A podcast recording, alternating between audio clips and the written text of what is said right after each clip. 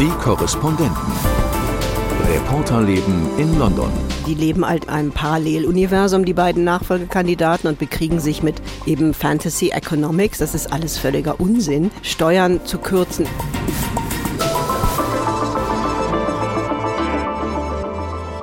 Herzlich willkommen zu unserem Podcast Die Korrespondenten in London. Das Vereinigte Königreich liegt brach in der Sommerpause. London ist noch schöner als sonst, fühlt sich an wie eine Stadt am Mittelmeer. Die Briten haben Ferien, die Badeorte sind ausgebucht, das Parlament ist in der Sommerpause und auch von der Regierung und Boris Johnson, noch ist er ja Premier, ist nicht viel zu hören. Das ist mehr als befremdlich angesichts einer sich andeutenden Rezession.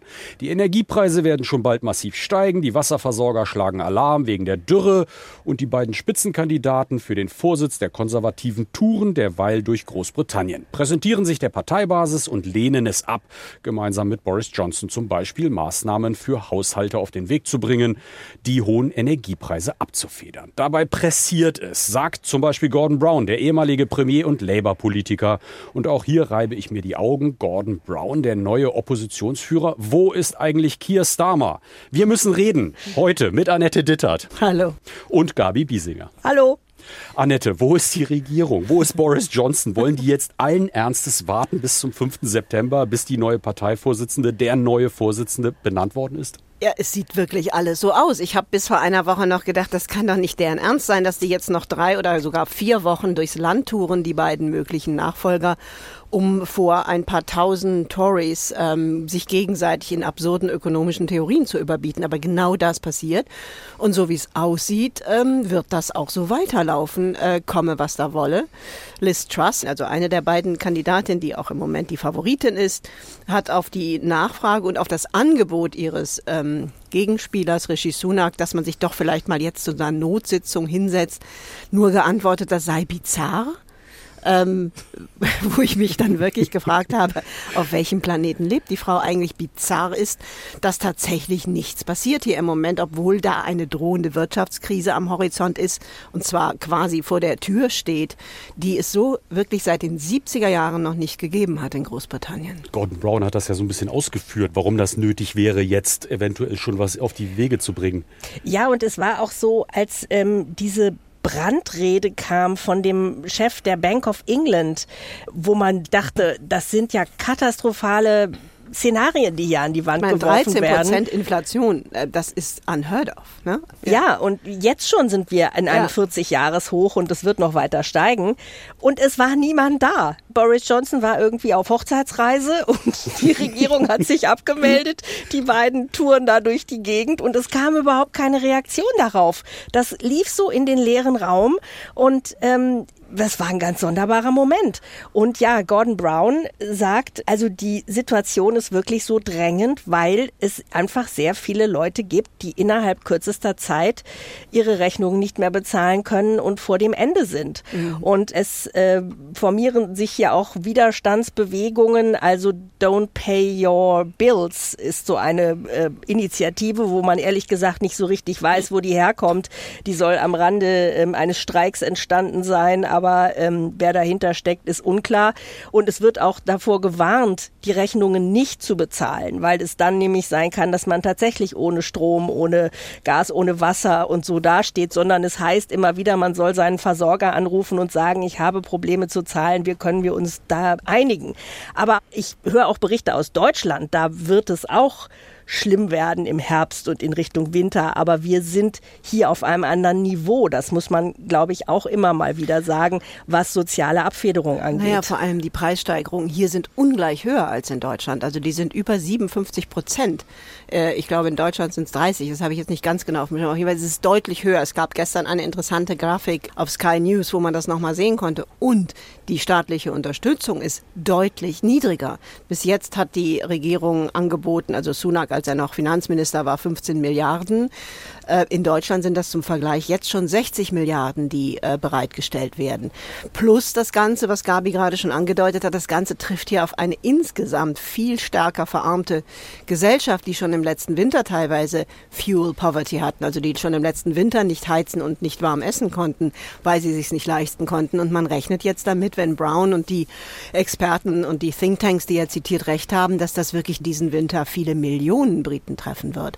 Also das ist wirklich eine humanitäre Krise, die da ins Haus steht, so wie es Brown angekündigt hat. Und die hat eigentlich keinen Tag Zeit, dass man sich nicht drum kümmert. Das ist schon wirklich erstaunlich um auch nochmal so eine Rechnung aufzumachen, heute Morgen im Radio habe ich ein Beispiel gehört, dass dann im Januar die ähm, Stromrechnung für einen Rentner eine Monatsrechnung die Hälfte seines Jahreseinkommens sein könnte. Mhm. Und ähm, dann ist ja überhaupt nichts mehr übrig zum Leben. Ja, vor allem, weil dann ja auch irgendwann die Unternehmen gefährdet sind. Das ist ja dann eine Kettenreaktion. Wenn sehr viele Leute nicht zahlen können, werden auch Insolvenzen folgen und, und, und. Also dann ist der ganze Markt ja Und ähm, die zerstört. Mortgages gehen hoch, also die Kredite, ja. die, die Zins, Kreditzinsen werden hoch hochgehen. Und da ja sehr, sehr viele Briten hochverschuldet ihre Häuser oder Wohnungen gekauft haben, weil das immer noch günstiger war als eine Mietwohnung, wird da auch noch mal eine zusätzlich massive Rechnung auf die zukommen. Also das hm. wird ein echtes Drama. Hier. Ich frage mich, inwiefern die Partei eigentlich noch gar nicht weiß, wie sie das Problem angehen wollte. Oder sagen wir mal, die beiden Spitzenkandidaten. Am Dienstag war ich in Darlington. Dort war ja eine Wahlkampfveranstaltung, ein Hustings. Also die beiden sind aufeinander getroffen und haben sich vorgestellt, diskutiert mit der Parteibasis dort. Und da hat Rishi Sunak noch einmal gesagt, das sei jetzt im Moment nicht so der Zeitpunkt, schnelle Maßnahmen anzusteuern, weil man eben jetzt eben noch die Debatte führen müsste. Steuersenkungen auf der einen Seite und wie viele Hilfen auf der anderen Seite. Wie schätzt ihr das ein? Gibt es da Streit, der die Politik lähmt und möglicherweise sogar über den 5. September hinaus anhält? Nee, das glaube ich nicht. Ich meine, im Moment, die leben halt einem Paralleluniversum, die beiden Nachfolgekandidaten, und bekriegen sich mit eben Fantasy Economics. Das ist alles völliger Unsinn. Steuern zu kürzen in so einer Situation, was Liz Truss immer wieder sagt, das ist gar nicht möglich. Das trifft auch völlig die Falschen. Das spart nur den Tory-Mitgliedern Geld. Und deswegen sagt sie das auch. Die wird zwei Tage, nachdem sie im Amt ist, wenn sie es denn wird, einen kompletten U-Turn machen müssen. Das weiß auch eigentlich jetzt schon jeder. Umso absurder ist das, dass sie jetzt wirklich weiter diesen, diesen diesen Phantomstreit mit Rishi Sunak ähm, dort äh, aufführt, weil äh, das im Grunde ein Betrug auch an den Tory-Mitgliedern ist, die, die da schlicht gesagt, jetzt mal mit ganz blunt gesagt, verarscht werden von diesen beiden Kandidaten. Denn wer immer am Ende in die Downing Street einzieht, der wird das nicht durchhalten können, dass hier äh, Millionen äh, verarmen auf eine solche Weise. Das heißt, sie werden das ändern müssen und die werden es auch tun. Und dann werden eben nochmal 30 Milliarden draufgepackt. Ähm, und ja, nach dem Motto, was stört mich mein Geschwätz von gestern, ich bin jetzt gewählt und fertig. Ne? Das geht gar nicht anders. Aber meinst du wirklich, dass ähm, Liz Truss tatsächlich so reagieren wird? Ich meine, man sieht das ja, die Botschaft, die die beiden aussenden, ist zugespitzt auf diese rund 160.000 mhm. Menschen, die nun entscheiden, wer von beiden den Job kriegt. Und das ist ja eine sehr spitze Zielgruppe, äh, die überhaupt nichts mit der Bevölkerung des Landes mhm. zu tun hat. So. Und ich frage mich aber, inwieweit werden Sie tatsächlich Ihre Reaktion, wenn Sie dann im Amt sind, ändern? Also bei Rishi Sunak habe ich das Gefühl, es würde tatsächlich passieren. Und er hat ja auch schon so einen Satz gesagt, wenn wir den Leuten nicht helfen, we will be slaughtered at the next election. Also ja. der denkt da schon einen Schritt weiter. Aber ehrlich gesagt, bei Liz Truss ähm, bin ich mir da nicht so sicher. Ja, aber die kann ja gar nicht anders. Also stell dir mal vor, das wird jetzt wirklich so wie fast alle Thinktanks und Experten voraussagen, dass wirklich 20 Millionen Briten ihre Rechnung nicht mehr bezahlen können. Das heißt ja auch, dass Leute in die Krankenhäuser kommen, dass Leute möglicherweise sterben und dann gleichzeitig sieht man, dass in Europa ganz andere Pakete geschnürt werden. Ich meine, die Briten sind ja auch nicht blöd. Das wird die nicht lange durchhalten können, da anders zu agieren. Und so wie sie bis jetzt ja auch schon alle zwei Tage einen 180 Grad U-Turn gemacht hat, denke ich, wird sie das auch dann wieder tun. Boris Johnson hat es übrigens bei seiner halbherzigen Pressekonferenz vor ein paar Tagen auch schon angekündigt, dass alles gut wird und man dann schon eine Lösung findet ähm, die ist da einfach nur eiskalt, die will jetzt gewinnen und erzählt halt diesen Tory-Parteimitgliedern im Moment, was die hören wollen und dann muss die den Kurs ändern, da bin ich mir relativ sicher. Das war sowieso auch wieder eine interessante Situation, als Johnson dann doch nochmal aus der Versenkung plötzlich wieder auftauchte, unter einem Garten stand und wieder ein kleines Kasperle-Theater aufführte und man auch wieder das Gefühl hatte, also dem Ernst der Lage ist das nicht angemessen, wie er da auftritt und was er da sagt und sagte, ich kann Ihnen schon versprechen, es wird entweder ein Mann oder eine Frau werden. Und dann mhm. lachten alle und ähm, ja, es wird alles gut werden. Die oder der wird sich dann im Oktober, November um diese ganzen Themen kümmern. Also wie wirklich angesichts der, der Stimmung im Land man damit noch so umgehen kann, das äh, lässt einen wieder staunen zurück. Ja, das Schlimme ist halt nur, dass es eben auch keine Opposition gibt, die da wirklich gegenhält. Also dass jetzt Gordon Brown, ein ehemaliger Premierminister von vor vielen Jahren, sich zu Wort melden muss als einzige Labour-Stimme, während auch Keir Starmer im Urlaub ist und man nichts von ihm hört, in so einer Situation, das ist natürlich auch eigentlich unfassbar. Also wenn es eine Situation gibt für den Chef einer Oppositionspartei, sich hinzustellen, zu sagen, wo seid ihr eigentlich alle, was ist hier los, dann wäre das jetzt. Das überlässt man doch nicht einem früheren Premierminister, der sich aus Schottland zurückmeldet wie so ein Untoter. Also wer, wer immer uns da draußen zuhört, wird merken, dass wir alle drei eigentlich ziemlich fassungslos sind. Das sind aber eben auch fast alle Briten, mit denen ich im Moment spreche. Ich frage mich immer, wann gibt es wirklich mal den Aufschrei? Also ich denke, dass da im Herbst, wenn da nicht ganz schnell was passiert, ähm, durchaus doch mal Briten vielleicht nicht auf die Straße gehen, aber dass es da wirklich doch einen riesen Aufschrei geben wird, wenn das wirklich alles so ungebremst passiert, ohne, ohne jede Intervention der Regierung. Wir sehen ja gerade den Wettlauf der beiden Spitzenkandidaten. Mich würde nochmal eure Einschätzung interessieren. Also die Umfragen sind ja relativ klar, die sprechen eher für Liz Truss. Aber geht ihr da mit? Ist das auch eure Einschätzung oder seht ihr noch Chancen für den Mitbewerber? Also ich persönlich muss sagen, mir wäre es lieber, wenn Rishi Sunak den Job machen würde, weil ich ihm, ähm, obwohl er Multimilliardär ist oder so, doch irgendwie noch zutraue, dass er besser und ehrlicher versteht, was hier im Land los ist und darauf adäquat reagiert. Und im Moment natürlich gegen Liz Truss antreten muss und gegen sie auch immer Konkurrenz und anstinken muss quasi. Ähm, und dass, dass er darum manche Dinge auch so sagt, wie er sie sagt, um eben diese spitze Zielgruppe zu erreichen. Ähm, ich glaube aber, anders als es ja in der Fraktion war, wo Sunak bei allen Abstimmungen immer die meiste Unterstützung hatte, in dieser Wählerklientel, ich sage das jetzt mal ganz äh, ungeschützt, ich weiß nicht, ob dieses Land reif ist für einen Premierminister mit indischen Wurzeln. So, ich glaube, mhm. dass das eine Rolle spielt. Und diese Reinkarnation von Margaret Thatcher mit der blonden Föhnfrisur. Die übrigens eine Reagan-Politik und keine Thatcher-Politik verfolgt, aber das ist ein anderes Bild. Ja, das ist ja völlig egal, aber sie reitet jedenfalls dieses Pferd mit allen Fotoauftritten und ähm, die auch, finde ich, wie man immer merkt, gerade noch heftig geschult wird im Hintergrund, was ihr Auftreten angeht und wie sie spricht und dass das die Person ist, die diese Gruppe eher wählen wird. Ich denke das auch. Also ich denke, dass Liz Truss das am Ende gewinnt. Ähm, auch deswegen, weil sie eben massiv unterstützt wird von der alten Johnson-Truppe, die ja im Hintergrund sehr aktiv ist. Massiv unterstützt wird von der, von der ganz rechten Boulevardpresse, Daily Mail, auch teilweise von der Times. Selbst der Evening Standard hat sich jetzt auf ihre Seite geschlagen. Das ist ja hier so üblich, dass das die Zeitungen dann machen irgendwann. Ich denke, dass die ähm, das ziemlich sicher gewinnen wird. Da spielt die, ähm, die indischen Wurzeln von Sunak sicher auch noch eine Rolle, obwohl das jeder jeder Tory ähm, massiv bestreiten würde, aber das sehe ich auch eher so, dass das bei den Parteimitgliedern ähm, bestimmt kein Vorteil ist, zumal er eben auch der Superreiche ist. Das schafft ja dann auch eher so ein bisschen Neid. Also es ist ja nicht Amerika hier, wo man sagt, hey, dann das ist ein Vorbild. Ähm, was ich daran allerdings extrem problematisch finde, ist, dass zum ersten Mal in der jüngeren Geschichte Großbritanniens wahrscheinlich der Kandidat bzw. die Kandidatin gewinnt, die eben nicht die eigentliche Kandidatin der Abgeordneten ist, die ja das Volk vertreten sozusagen als Gewählte.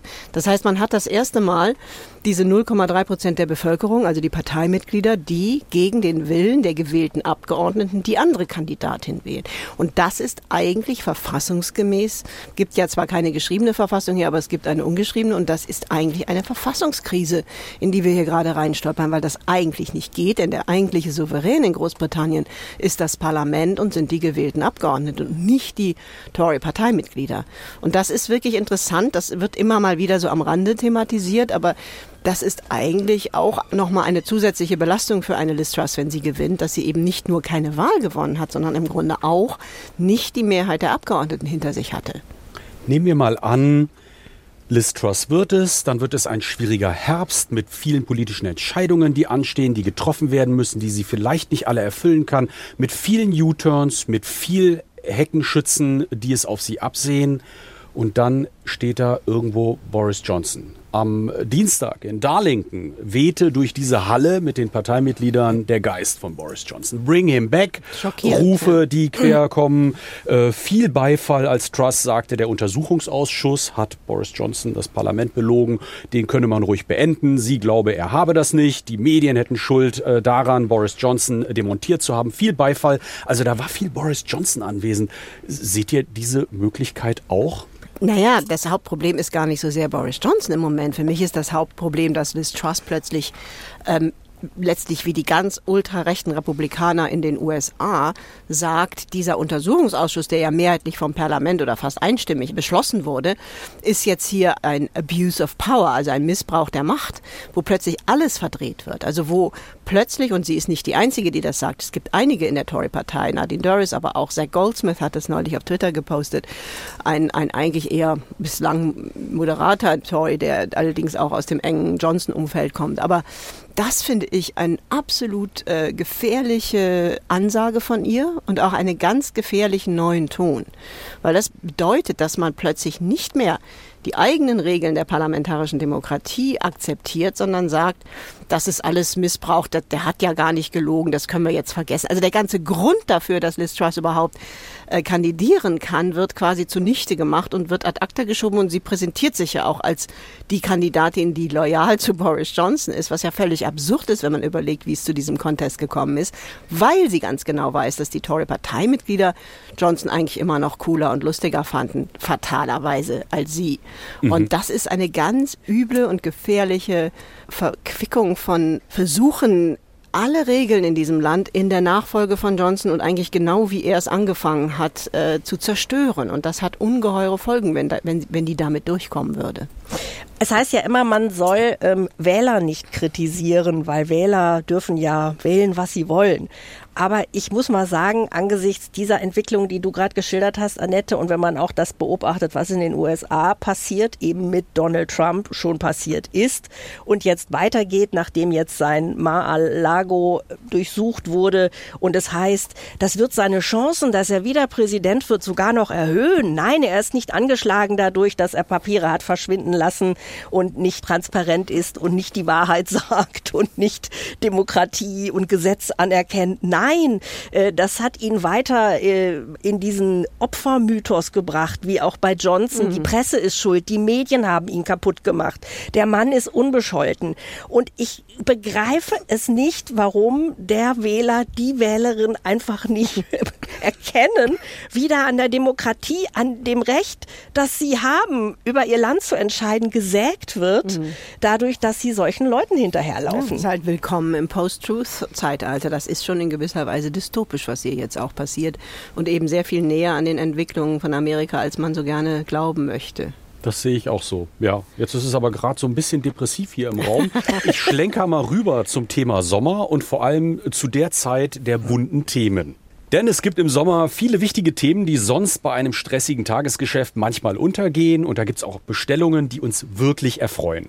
Die Redaktion der Radiowelt von Bayern 2 hat beispielsweise mehrere tolle Serien aufgesetzt, wie ich finde, die im Sommer laufen. Unter anderem haben die Redakteure, Redakteurinnen dort bei uns gefragt, ob wir uns beteiligen können an der Serie Raus aus dem Schatten, Frauen der Musikgeschichte. Dafür hast du dich mit Ethel Smythe beschäftigt, einer Komponistin aus dem 19. Jahrhundert. Gabi, wer war sie und was hat sie geschrieben?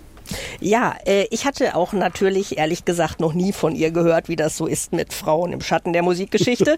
und habe dann festgestellt, dass, oh Wunder, äh, genau eine Woche später bei den Proms ähm, eine Oper von ihr aufgeführt wird. Glyndebourne, das berühmte Opernhaus, hat ähm, eine Oper von ihr adaptiert, The Wreckers. Äh, da geht es darum, das ist ein kleines Dorf in Cornwall und die Leute leben davon, dass sie Schiffe ähm, mit falsch gesetzten Lichtern auf die Felsen locken und dann ausplündern. Und äh, das ist so das Setting und da drin eine Liebesgeschichte zwischen Fischermark, der Pfarrersfrau, der Tochter des Leuchtturmwärters, also Dramatik, Dramatik auf tosenden Felsen. Und ähm, ich habe mir dann diese Oper angeguckt äh, in der Royal Albert Hall und habe davor ähm, das Publikum befragt, die Leute, die da so hingingen. Und es waren überraschend viele, die sagten, ja, ich habe auch noch nie von Essence Mais gehört. Also da war einer, der hat den Ticket übrig, der hat mich jetzt mitgenommen und mhm. ach, äh, da waren noch Karten, wir wollten einfach mal gucken. Und bis ich dann einen Mann traf, der sagte, ja, sie ist eine dieser übersehenen Frauen im Schatten der Musikgeschichte und ich freue mich sehr, dass ihr Werk gerade wiederentdeckt wird und ich äh, gucke mir das gerne an. Und ähm, ich fand das sehr, einen sehr ähm, unterhaltenden, properen Abend. Ich habe das gerne gesehen. Und ich habe danach äh, noch eine Professorin aufgesucht, die äh, zu Frauen der Musikgeschichte forscht. Und ähm, die hat mir dann eben über ihr Leben erzählt. Also sie ist 1858 geboren in so eine streng viktorianische Familie, sieben Kinder. Und ähm, man war überhaupt nicht begeistert von der Idee, dass Ethel nach Leipzig wollte, um Komposition zu studieren. Sie hat dann Hungerstreik gemacht, den Kirchgang verweigert, die Teilnahme an Bällen verweigert und hat dann schließlich durchgesetzt, dass sie nach Leipzig durfte, um zu studieren. Und ähm, hat dann eigentlich ein ziemlich kosmopolitisches Leben geführt in der Folge zwischen Paris, ähm, Venedig und London, auch in Deutschland viel. Und ähm, hat immer Schwierigkeiten gehabt, schon auch immer ihre Werke wieder auf die Bühne zu bringen, aber dann durchaus in ihrer Lebenszeit auch Anerkennung gefunden. Sie hat insgesamt sechs Opern komponiert und noch weitere Werke und sie hat selber ein sehr turbulentes Lebensleben gehabt. Sie war ständig in irgendjemanden verliebt, meist in Frauen. Ähm, unter anderem hat sie sich in Emmeline Pankhurst verliebt, mhm. ähm, die Anführerin der Suffragetten. Und dann hat sie zwei Jahre ihres Lebens dem Kampf der Gleichberechtigung gewidmet. Ähm, obwohl sie vorher Frauenwahlrecht, das hatte sie alles nicht so richtig interessiert. Aber dann hat sie den March of the Women geschrieben, also ein Kampflied, zu dem die Frauen dann marschiert sind. Und während sie dann mit Emmeline Pankhurst Fensterscheiben eingeschlagen hat, hat sie dann auch wieder mit äh, den groß, größten Größen der Gesellschaft äh, zusammen diniert und ist also wirklich eine sehr schillernde Persönlichkeit. Ähm, die dann äh, 1944 gestorben ist. Sie ist leider in der zweiten Hälfte ihres Lebens immer tauber geworden, was sie auch depressiv gemacht hat. Und ähm, das war dann ähm, nicht so ein schönes Ende. Und sie ist dann eben nach ihrem Tod auch relativ schnell vergessen worden, weil sie immer sehr viel Werbung gemacht hat für ihr Werk. Sie ist viel im Radio aufgetreten, hat auch Bücher geschrieben, war mit Virginia Woolf befreundet. Man weiß nicht, wie eng, man weiß nicht, was da genau lief. Ähm, aber Virginia Woolf hat über sie gesagt, sie hätte auch Schriftstellerin werden können. Also ähm, so und ähm, so jemanden dann mal kennenzulernen und sich zu fragen, warum wird eigentlich alle 14 Tage irgendwo ein Don Giovanni aufgeführt, ja. aber die Wreckers hat man jetzt seit 20 Jahren irgendwie nicht gesehen. Ähm, da kann sich ja vielleicht auch noch mal was ändern. Toll, spannend. In Bayern 2, wann? Am 24. August wird es gesendet. Klasse. Ich wollte noch auf ein zweites Thema, sommerlich, äh, zu sprechen kommen. Äh, Annette, du wirst mein Wochenende gestalten oder du hast mein Wochenende gestaltet. Aha. Du hast einen Tipp auf Twitter abgegeben und zwar hast du äh, dort geteilt einen Tweet, der mich sehr neugierig gemacht hat. Es geht um Guided Tours, also mhm. geführte Touren in Spitalfields. Mhm. Ich musste ehrlich gesagt, ich bin ja noch nicht so lange in London, auch mal nachgucken, wo das genau ist. und derjenige, der diese äh, betreibt, äh, ist der Gentle Author, mhm. wer immer das auch ist. Mhm. Ich habe mich angemeldet in in großer Vorfreude am Samstag. Was, was wird mich erwarten? Das wird ganz toll. Also der Gentle Author ist einer der ganz großen Figuren ähm, in Ostlondon.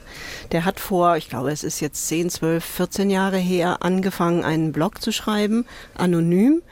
Uh, The Gentle Author, Spitalfields Live, über Spitalfields, über seine kleine Neighborhood, eine damals sehr verwunschene und wirklich noch so Dickensian Neighborhood in Ost-London, äh, wo er hingezogen ist nach dem Tod seiner Mutter. Er hat irgendwie über, über Jahre seine demente Mutter gepflegt und ist dadurch nie rausgekommen aus dem Haus, ähm, also außer um ab und zu in die Apotheke zu gehen, hat dann aber, als die dann gestorben ist, das Geld, was er geerbt hat oder was sie noch hatte oder er noch hatte, dafür benutzt, sich eben ein kleines Mini-Cottage in Ost-London ähm, zu kaufen und hat dann, um aus dieser jahrelangen Einsamkeit herauszukommen, hat dann sich sozusagen selbst verordnet, diesen Blog, in dem er in der allerersten Ausgabe sagt, ich verpflichte mich hiermit, tausend Spaziergänge durch Spitalfields zu machen, jeden Tag ein und davon zu erzählen, was ich hier in diesem Viertel erlebe, also Londoner Alltagsgeschichte. Und ich habe das damals relativ früh, bin ich darüber gestolpert und habe gedacht, das gibt's doch gar nicht. Der mhm. kann doch nicht jeden Tag eine Geschichte schreiben äh, von dem, was er in diesem Spitalfields erlebt. Das hält er doch im Leben nicht durch. Dann habe ich auch nochmal nachgerechnet, tausend Geschichten, das sind ja so und so viele Jahre ähm, und habe das dann mit großer Neugier verfolgt und er hat es wirklich tatsächlich getan. Es gibt diesen Blog immer noch. Ich glaube, er ist sogar jetzt jenseits der tausend Geschichten. Und ich habe ihn dann auch irgendwann einmal, ich wollte ihn immer mal drehen oder erzählen, ja. aber nein, er ist eben The Gentle Author und er bleibt anonym, aber ich habe ihn dann irgendwann mal kennengelernt. Mhm. Ab einer bestimmten Menge dieser Geschichten war er natürlich auch kein Unbekannter mehr in Spitalfields, weil die ihn natürlich alle kannten. Und äh, er hält es aber weiter damit, es ist ein Er, das war auch lange nicht klar, dass er ähm, sich äh, nicht filmen oder fotografieren lässt und eben weiter in dieser halben Anonymität bleibt und ist aber mittlerweile eben durch diesen Blog, der eben die Geschichte von Ostlondon, es ist, hat sich dann auch ein bisschen ausgeweitet über Spitalfields hinaus, die Geschichte von Ostlondon wirklich auf eine Weise dokumentiert hat und da auch Sachen ausgegraben hat, die auch in vielen Büchern und Fotobänden mittlerweile ähm, zu bewundern sind, was ganz, ganz Ungewöhnliches ist. Also der hat wirklich Stadtgeschichte geschrieben dadurch und äh, ist abgesehen davon ein wunderbarer, ganz entzückender, warmherziger ähm, Londoner geworden. Also er war mal aus Essex ursprünglich, glaube ich. Und äh, es ist eine große Freude, mit ihm diese Stadttouren zu machen. Das macht er erst seit ganz kurzem. Mhm. Und ähm, es gibt wirklich niemanden, der diese Gegend besser kennt als er. Und da kannst du dich auf einen, einen wunderbaren Nachmittag freuen. Wunderbar, das ist schön. Damit verabschieden wir uns auch schon ja. für heute. Äh, tschüss. Sagt Gabi Giesinger. Ja, tschüss und viel Spaß in Spitalfields. Das wird ganz, ganz toll. Das kann Danke. ich dir versichern. tschüss. Und ich sag auch Tschüss. Und am Ende wollen wir euch einen Podcast von NDR Info empfehlen, bei dem die Kolleginnen und Kollegen zusammen mit dem WDR das Chaos in Afghanistan vor einem Jahr recherchiert haben. Wer hat damals Fehler gemacht? In Kabul, Washington und Berlin. Wieso marschierten die Taliban plötzlich schneller ein als erwartet? Die Kolleginnen und Kollegen sprechen mit Menschen, die damals dabei waren, vor den Toren des Flughafens, am Verhandlungstisch mit den Taliban und am Ende in den deutschen Militärmaschinen. Die erste Folge von Killed in Action, der Fall von Kabul, gibt es als Podcast unter anderem in der ARD Audiothek. In Afghanistan rücken die Taliban unvermindert auf die Hauptstadt Kabul vor. In Afghanistan sind die Taliban kurz davor, die Macht zu übernehmen. Die Bilder vom Flughafen in Kabul gingen um die Welt. Menschen klammerten sich an startende Maschinen, um das Land zu verlassen. Gewalt und Chaos im August 2021. I was shaking that time that I was I was walking on the bodies. There was some bodies without hand, without legs. Everywhere was body. Tausende wollten entkommen. Die Taliban sind wieder an der Macht. Jeder weinte, meine ganze Familie. Aber jetzt blieb uns nur noch davon zu laufen. Nachdem vor 20 Jahren eine internationale Allianz gegen den Terror die erste Regierung der Gotteskrieger gestürzt hatte. The fall of Kabul started in 2019 when the negotiations with the Taliban began. Wie konnte es so weit kommen? Wer hat Fehler gemacht in Kabul, Washington und Berlin? Der Fall von Kabul heißt die zweite Staffel des NDR Info Podcasts Killed in Action. In der ARD Audiothek, der Audio-App der ARD